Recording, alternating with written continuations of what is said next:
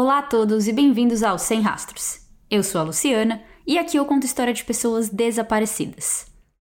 Voltamos, meus amigos, o podcast está de volta.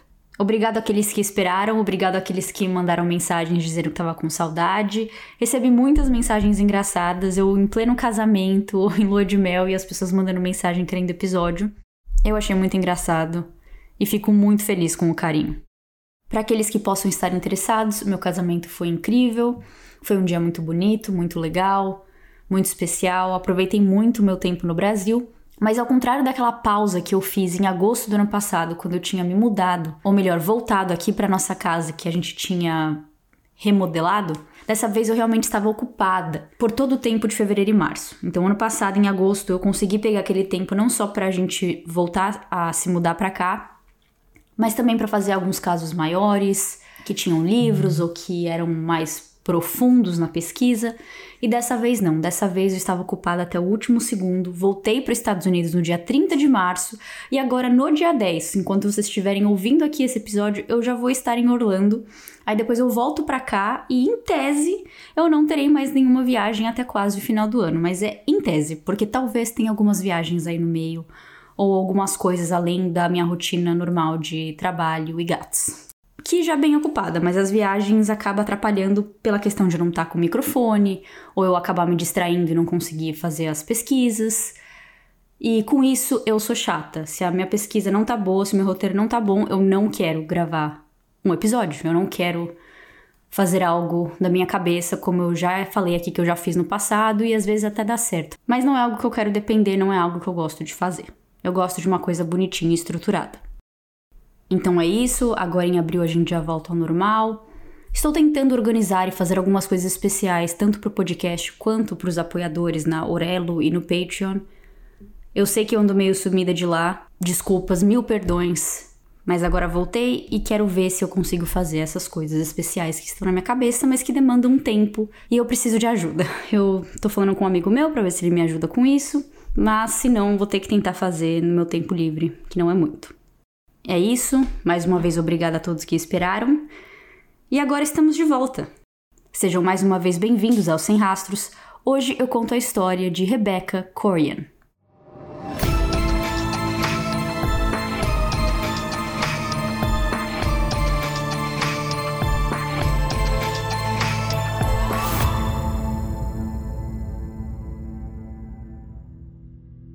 Desde o começo do podcast, algumas pessoas já vieram me pedir para que eu fizesse o caso de Amy Bradley.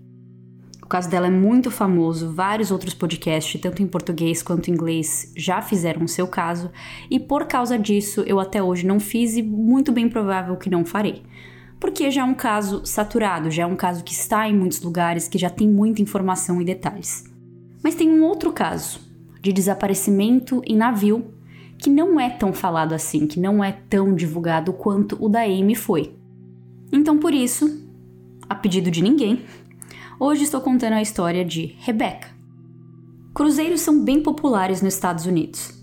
Em um levantamento feito em 2019, essa indústria movimentou 55 bilhões de dólares naquele ano. Entre tantas empresas nesse ramo, temos uma que há um tempo vem associando seu nome com qualquer coisa que tenha a ver com viagens e experiências. Disney. Eles começaram com um navio chamado Disney Magic em 1999 e introduziram o Disney Wonder meses depois. Na época, o Disney Wonder tinha capacidade para 2.400 passageiros, mais 950 funcionários. Entre esses 950, trabalhava Rebecca Corian, de 24 anos. Rebecca é britânica, nascida na cidade de Chester, na Inglaterra. Ela fez faculdade na Inglaterra de Ciências do Esporte e até chegou a participar do exército por um tempo. Mas em 2010, com 23 anos, resolveu se inscrever para trabalhar no cruzeiro da Disney nos Estados Unidos. Empresas de cruzeiro e viagens costumam ter feiras e entrevistas em diferentes países, então Rebecca teve que ir até Londres para fazer a entrevista, que fica a 4 horas de distância dirigindo de Chester. Ela conseguiu um emprego e o treinamento oferecido pela empresa era feito nos parques da Disney na Flórida. Então Rebecca se mudou para lá temporariamente, já que assim que começasse a viajar, o navio e os mares se tornariam seu lar. Seus primeiros quatro meses foram de viagens mais curtas entre Estados Unidos e Bahamas, e então ela voltou para a Inglaterra por dois meses, acho que em uma espécie de férias. Cruzeiros funcionam diferentes, com folgas e férias, né? Porque eles falam que você tem que ficar dentro do navio praticamente trabalhando sete dias por semana, sei lá, por oito meses, e então você tira algumas semanas ou meses de folga, volta para o seu país ou faz o que você quiser, e aí depois tem que voltar para dentro do cruzeiro de novo. Então era mais ou menos isso que aconteceu. Rebecca trabalhou por quatro meses entre Estados Unidos e Bahamas e agora voltou para a Inglaterra por dois meses. Ao voltar a Labuta, ela foi enviada para a Califórnia, pois agora começaria a fazer viagens para o México. Com algumas semanas dessa nova jornada, Rebecca teve que ir para a Inglaterra de última hora, pois seu avô faleceu. Ela ficou lá por duas semanas na companhia de sua família. O que eles não esperavam é que aquela seria a última vez que eles veriam Rebecca. Ao voltar para o Disney Wonder, Rebecca continua com seu trabalho, que era coordenadora de jovens ou algo assim. Eu não sei exatamente como o nome seria em português. O nome em inglês é Youth Worker. Navios da Disney são muito voltados para famílias, com filhos, mas existem momentos que os pais querem ficar a sós ou até atrações mais adequadas para adultos. E Rebecca ficava na área onde os pais levavam as crianças para passar tempo, enquanto esses davam um rolê, e ela também tinha que planejar e coordenar algumas atividades para essas crianças se distraírem. Semanas se passaram sem nenhum problema até 21 de março de 2011. Rebecca se comunicava diariamente com sua família na Inglaterra por Facebook e Skype, e aqui não foi diferente.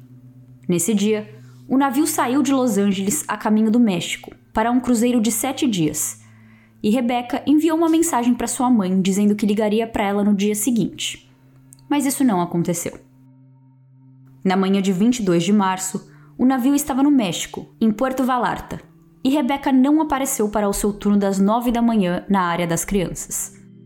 Ela foi chamada pelo sistema de comunicação da Disney, mas não apareceu. Outros funcionários procuraram por ela no navio e também não a encontraram. Ela não estava em seu quarto, na área de funcionários, não estava em lugar nenhum. Ao olharem as câmeras de segurança do navio, que são muitas, nenhuma mostrava Rebecca naquele momento, mas ela havia aparecido em uma das filmagens horas antes. Às 5h45 da manhã, de 22 de março, Rebecca é vista na área exclusiva para funcionários falando no telefone.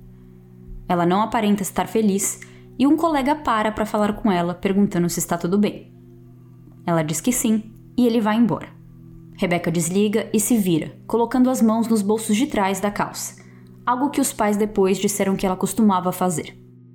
Ela então sai andando, coloca as mãos no rosto, tampando, como se ela tivesse muito preocupada, frustrada, brava. Você que escolhe. A única coisa que não parece quando alguém coloca as mãos no rosto assim, tampando, é coisa boa ou positiva. Esse vídeo nunca foi liberado para nós, o público, apenas imagens dele. Porém, artigos na internet que tiveram acesso ao vídeo, além dos prints, dizem que foi isso que aconteceu. Ela atendeu uma ligação, ficou visivelmente chateada, acabou a ligação, saiu andando com as mãos no rosto e nunca mais foi vista. É dito também que ela estava usando roupas masculinas porque parecia larga, porque ela fica puxando a calça para cima no vídeo. Eu coloquei as fotos no Instagram e vocês podem tomar sua própria conclusão, porque eu não achei que parece roupas masculinas, mas está um pouco larga assim. Rebecca está usando calça jeans escura e uma blusa azul, diferente do uniforme que ela usava para trabalhar, que consiste de uma camiseta amarela. Com o tempo se passando, além do navio inteiro ser procurado de cima para baixo, a guarda marítima americana e mexicana procuraram por Rebecca pelas águas, o máximo que podiam, mas não encontraram nenhum vestígio da jovem. Anne Corian, mãe de Rebecca, estava indo dormir, preparando algo para beber antes de ir para a cama aquela noite, quando recebeu a ligação que ninguém jamais quer receber: que um ente querido, nesse caso sua filha, havia desaparecido. Três dias após o desaparecimento, em 25 de março, ela e o marido Mike Corian, pai de Rebecca, pegaram um avião da Inglaterra para os Estados Unidos e foram até o porto de Los Angeles, na Califórnia, para ajudar nas investigações. O navio voltou para Los Angeles apenas naquele dia, 25 de março. Isto é, uma funcionária desaparece enquanto neste cruzeiro de sete dias, e depois de procurar e não encontrá-la, eles continuaram com a viagem, sendo que o certo, não sei se legalmente, mas com certeza moralmente, é dar meia volta, voltar o navio para o seu porto e começar a investigação. Mas além disso, esse caso, essa investigação já começou torta. Por Rebecca ter desaparecido em águas internacionais, a polícia americana ou o FBI não cuidariam do caso, já que ela não sumiu em solo americano.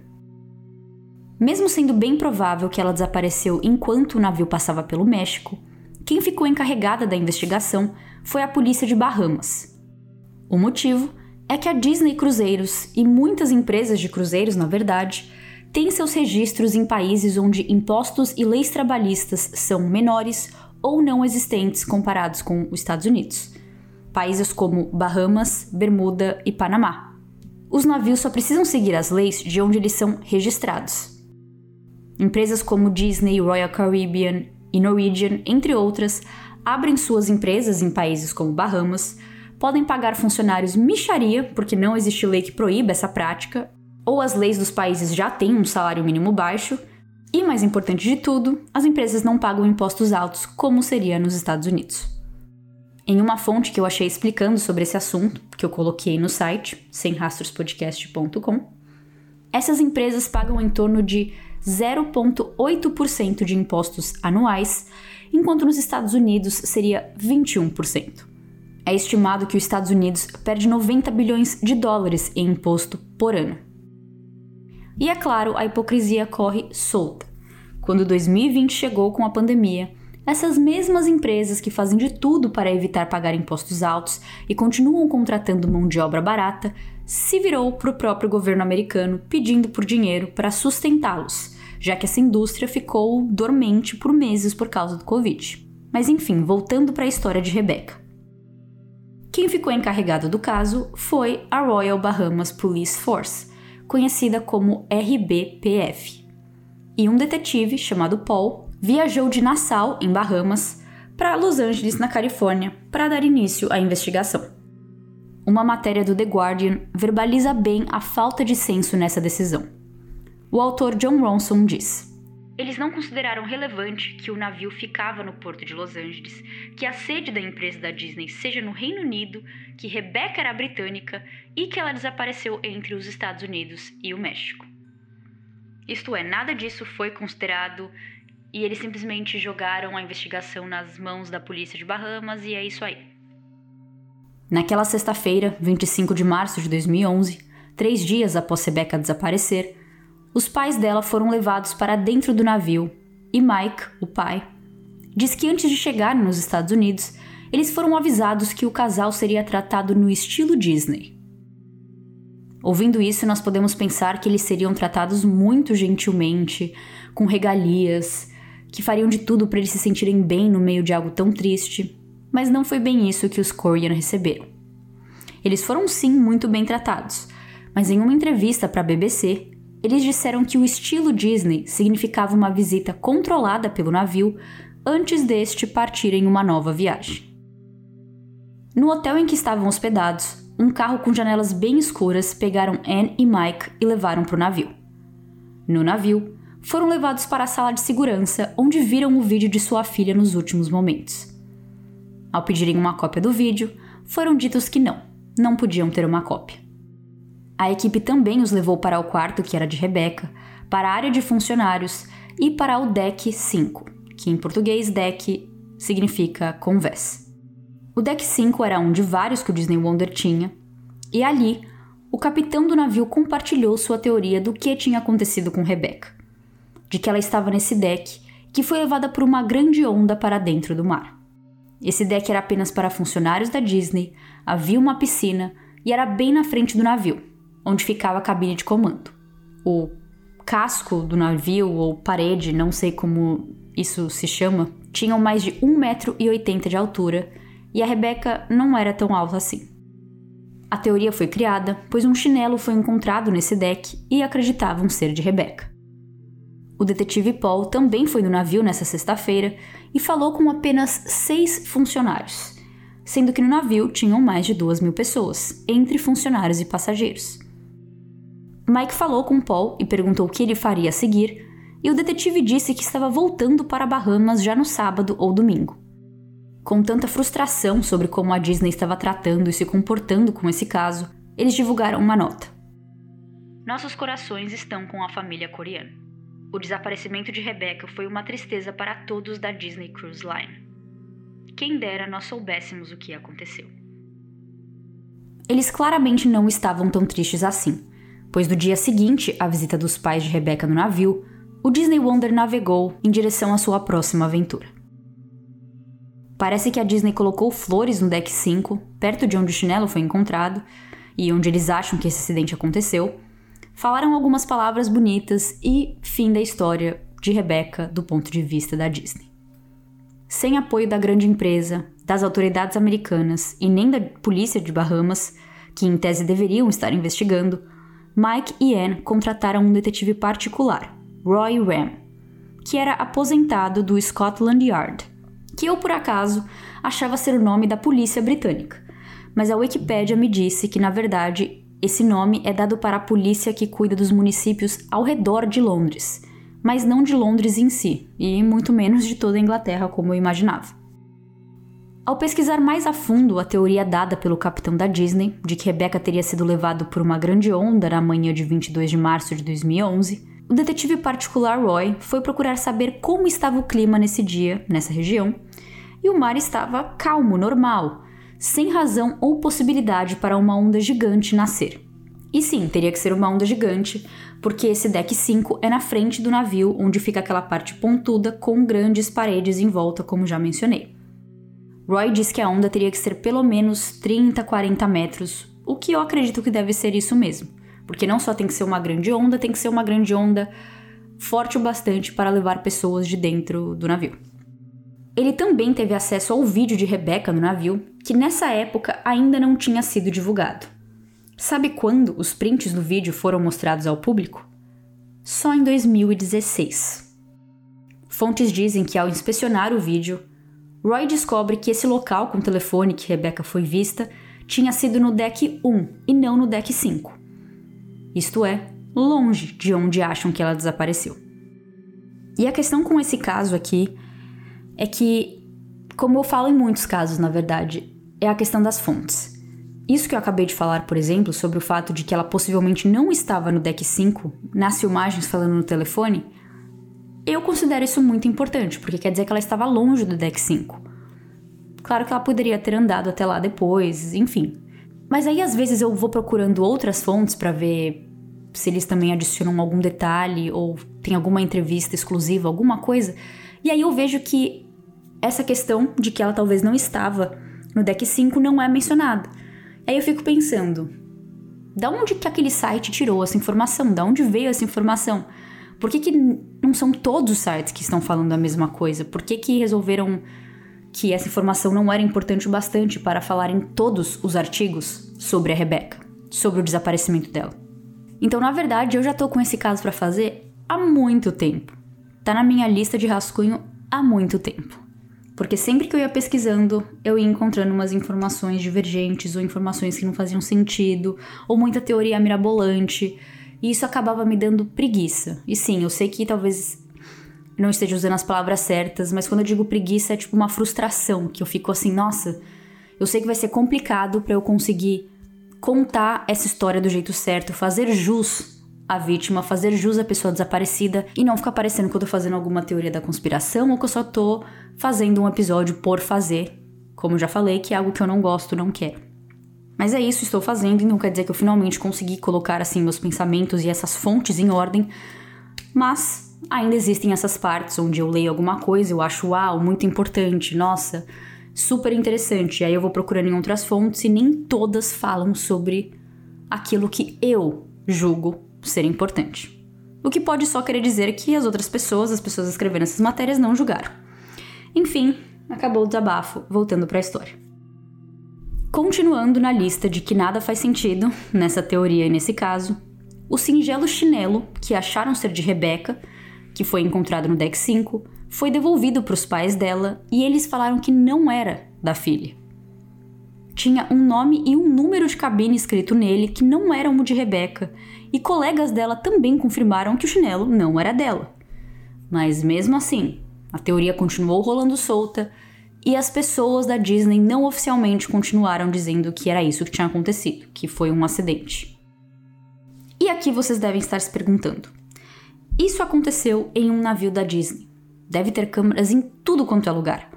Mal deve existir cantos que não sejam pegos por câmera de segurança. E mesmo assim, tudo que a Disney tem a mostrar é Rebecca falando no telefone? E depois que ela sai daquele local, para onde ela vai, para onde ela anda, o que aconteceu? Nós obviamente não temos respostas para essas perguntas e se tivéssemos o caso estaria solucionado. Mas voltando a falar do artigo do jornal The Guardian, o autor John Ronson embarcou no Disney Wonder em outubro de 2011, apenas sete meses após o desaparecimento de Rebecca, para ver o que ele conseguia descobrir sobre. Ao perguntar para funcionários se eles sabiam do caso, se já trabalhavam lá quando o incidente aconteceu, o que eles achavam, etc., a maioria respondeu que não sabia de nada. Um bartender disse: Eu não sei nada sobre isso. Não aconteceu. Você sabe que essa é a resposta que eu tenho que dar. Mas um outro funcionário abriu um pouco mais a boca e revelou: Disney sabe exatamente o que aconteceu. Aquela ligação que ela teve foi gravada. Tudo aqui é gravado. Tem câmeras de segurança em todo lugar.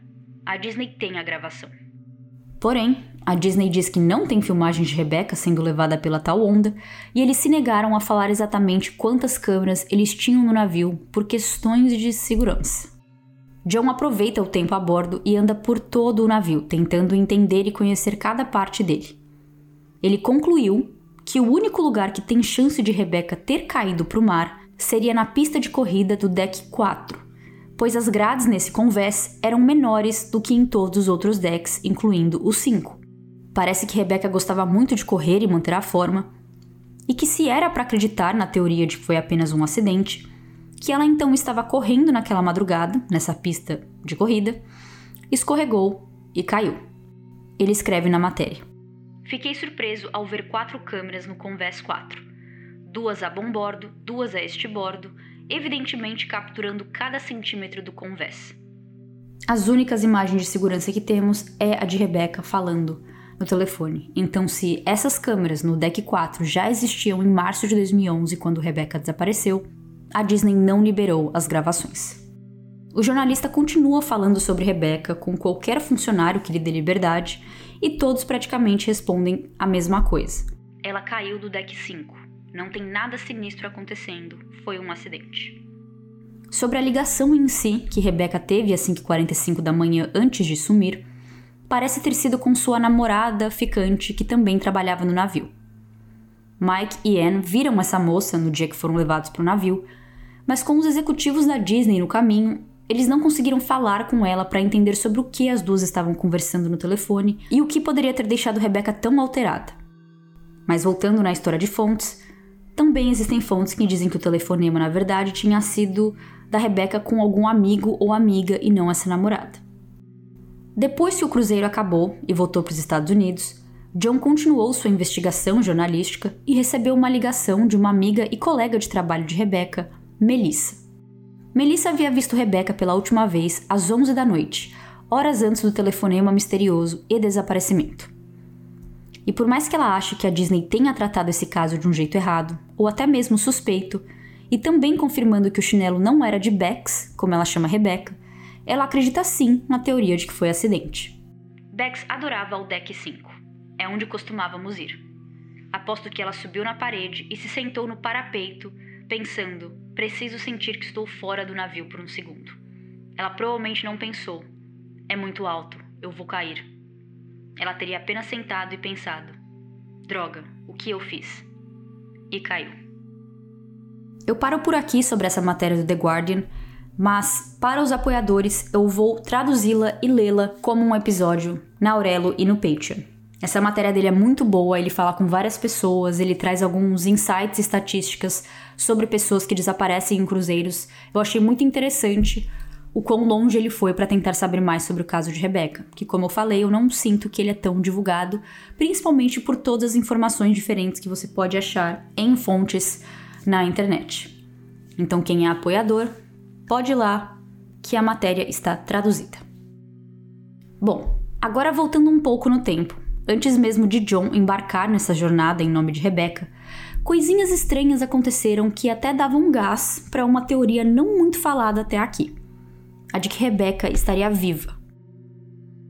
No início de maio de 2011, o banco dela enviou um e-mail para os pais dizendo que alguém havia tentado acessar uma de suas contas em 19 de abril. Em setembro, um tio de Rebecca disse que a senha da conta dela no Facebook havia sido alterada, mas ele não sabia por quê. E por último, um dia antes do primeiro aniversário de seu desaparecimento, Mike recebeu um e-mail de uma mulher que dizia ter 85% de certeza que viu Rebecca com um homem na Itália em agosto do ano anterior. O cartão do banco de Rebecca não estava entre seus pertences que eles recuperaram no quarto que ela estava usando no navio. No entanto, o passaporte de Rebecca estava entre os itens recuperados. Então, essa última pista de que ela talvez estaria na Itália já caiu por água abaixo para Mike, o pai. Agora, em relação à conta do banco e ao Facebook, fica difícil saber o que aconteceu. Entre esses pertences, também tinha um short rasgado de Rebecca, que fez seus pais e Roy, o detetive particular, acreditar que ela poderia ter sido atacada ou entrado numa briga ou até mesmo assediada sexualmente antes de desaparecer. Eles encontraram chinelos em sua cabine, em um armário, que eram de um tamanho diferente do encontrado no deck 5. Mais uma vez mostrando que aquele chinelo não era de Rebecca.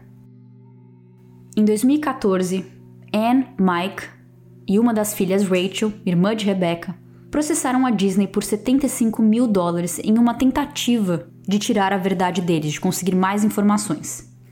Mike disse que o valor não tinha nada a ver com eles, que parece que 75 mil dólares era o valor mínimo legal que o advogado dele tinha que registrar para poder abrir esse processo. Ele disse que o dinheiro não significava nada para eles, mas que eles não iam desistir, que eles precisavam saber o que aconteceu com a filha.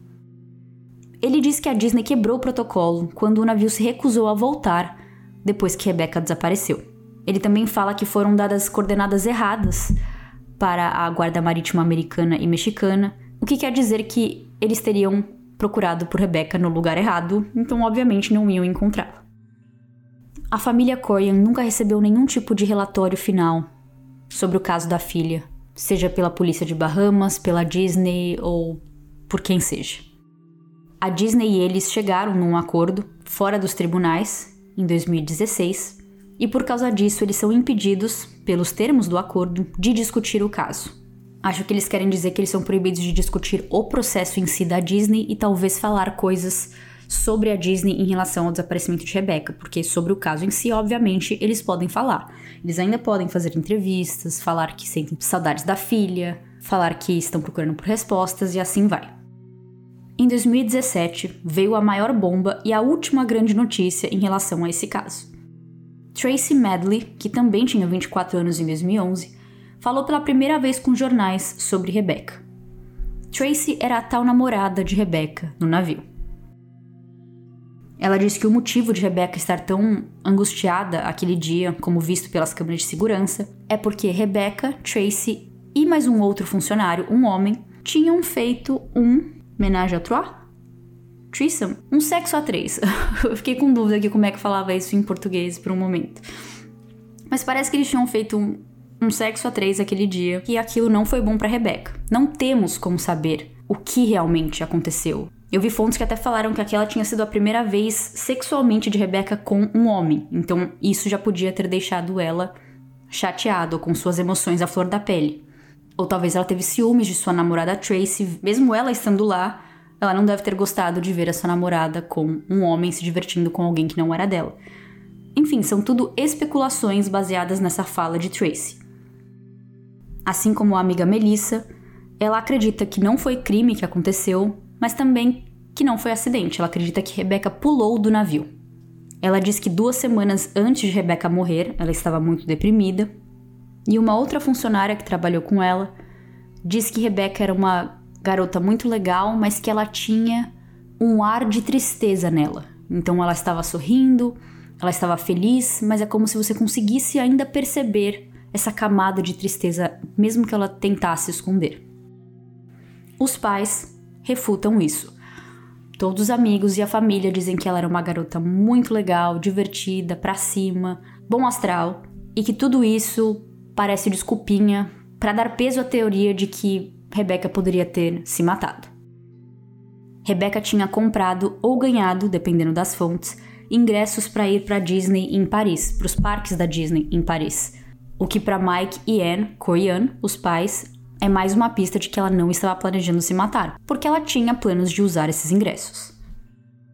Após nove meses de investigação, a polícia de Bahamas declarou o desaparecimento de Rebecca como não suspeito, embora apenas seis tripulantes tenham sido entrevistado e apenas por Paul, que foi a única pessoa encarregada por esse caso. Rebecca tinha apenas 24 anos, e mesmo com algumas pessoas dizendo que ela tinha essa tristeza ou de que ela estava deprimida, todos concordam que ela era uma garota muito simpática, feliz, legal, bom de se ficar perto e que tinha muitos amigos. Ela foi embora muito cedo, apenas com 24 anos, seja lá o que esse embora signifique. Pode ter sido um acidente, pode ter sido um suicídio, ou pode ter sido criminoso, no qual o assassino, ou assassinos até hoje, fizeram um bom trabalho de esconder provas e de uma maneira direta ou indireta tiveram o apoio da Disney com isso, que falaram tão pouco sobre o caso, não divulgaram as imagens e não parecem se importar se alguém desaparece no navio deles ou não. Estatísticas dizem que mais de 300 pessoas desapareceram em cruzeiros nos últimos tempos, acredito que nos últimos 20 e poucos anos, o que é um número grande, a gente não ouve tanto falar assim, a gente ouve de Amy Bradley e talvez de alguns outros, mas 300 era um número que eu não estava esperando. Isto é, tem muitas histórias iguais a essa que ainda precisam ser contadas. Vamos lembrar de Rebecca com carinho hoje e essa foi a história de Rebecca Korean. Espero que vocês tenham gostado e me falem o que vocês acham que aconteceu nesse caso ou quais são seus comentários. Mais uma vez, se vocês querem ouvir a matéria traduzida do The Guardian do autor John Ronson, que foi pro Disney Wonder em outubro de 2011, é só entrar lá na Aurelo ou no Patreon. Até o próximo episódio. Tchau, tchau!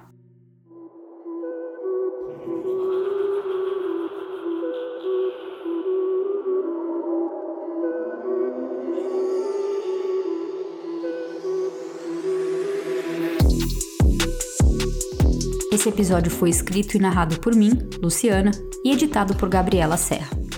Para fotos e fontes, entre no Instagram, arroba ou no site www.semrastrospodcast.com.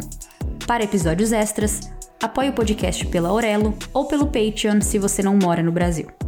Até o próximo episódio. Tchau, tchau!